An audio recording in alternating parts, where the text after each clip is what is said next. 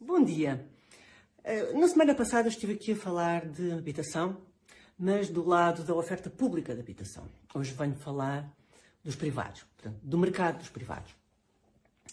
E na semana passada eu eh, falei aqui de um número referente a Lisboa. Portanto, o Estado construiu por ano, durante a última década, portanto, entre 2010 eh, e 2020, 17 casas novas de habitação pública em Lisboa. Uh, e isto inclui o, o, toda a construção, uh, seja ela promovida pela administração central, pelas empresas públicas, pelos institutos públicos ou até pela própria Câmara Municipal de Lisboa. Portanto, 17 casas novas por ano de habitação pública. Portanto, isto mostra que o Estado não resolveu o problema e não resolve o problema. Mas a esquerda argumenta que os mercados não resolvem o problema. Esta é a grande chave que eles repetem aí, a torto e a direito. E que a culpa é do capitalismo e da ganância, e sempre a ganância, e dos privados. Portanto, eh, eh, eu vou mostrar que não é assim. Quais é que são os obstáculos ao investimento privado uh, em habitação? Em primeiro lugar, a carga fiscal. 40%. 40% do valor uh, da venda de uma casa, portanto, do, do valor uh, com que uma casa é posta no mercado, eh, eh, é constituída por impostos. Um, o que isto quer dizer, por exemplo, uma casa de, que esteja no mercado por 500 mil euros, 200 mil vão para o Estado um, em impostos, em taxas e impostos. O segundo ponto é os custos da construção. Os custos da construção aqui em Portugal são praticamente os mesmos que no resto da Europa. Os materiais também, a tecnologia também, os equipamentos também.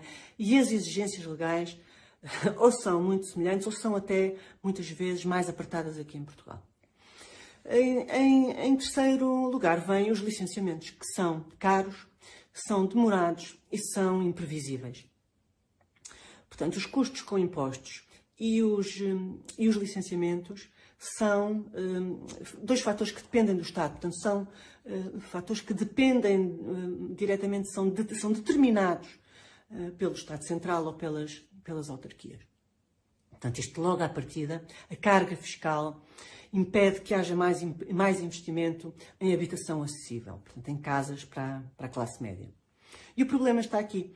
Ninguém se queixa que existe falta de habitação de luxo o problema da habitação está na falta de casas para a classe média, casas que a, classe média consiga pagar.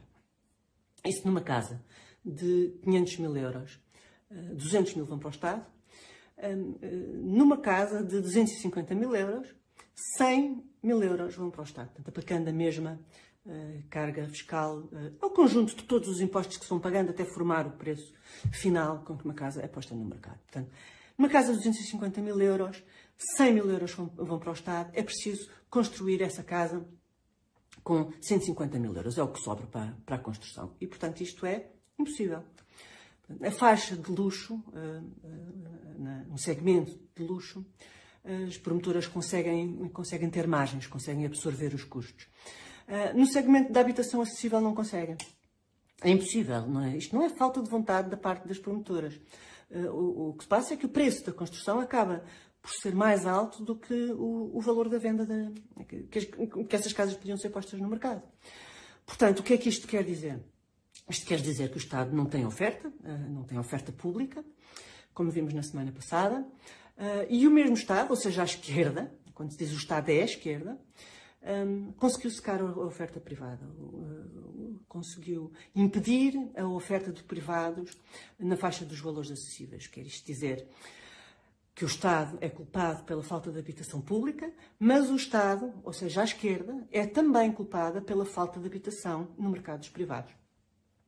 E hoje ficamos por aqui. Uh, obrigada e até o próximo domingo.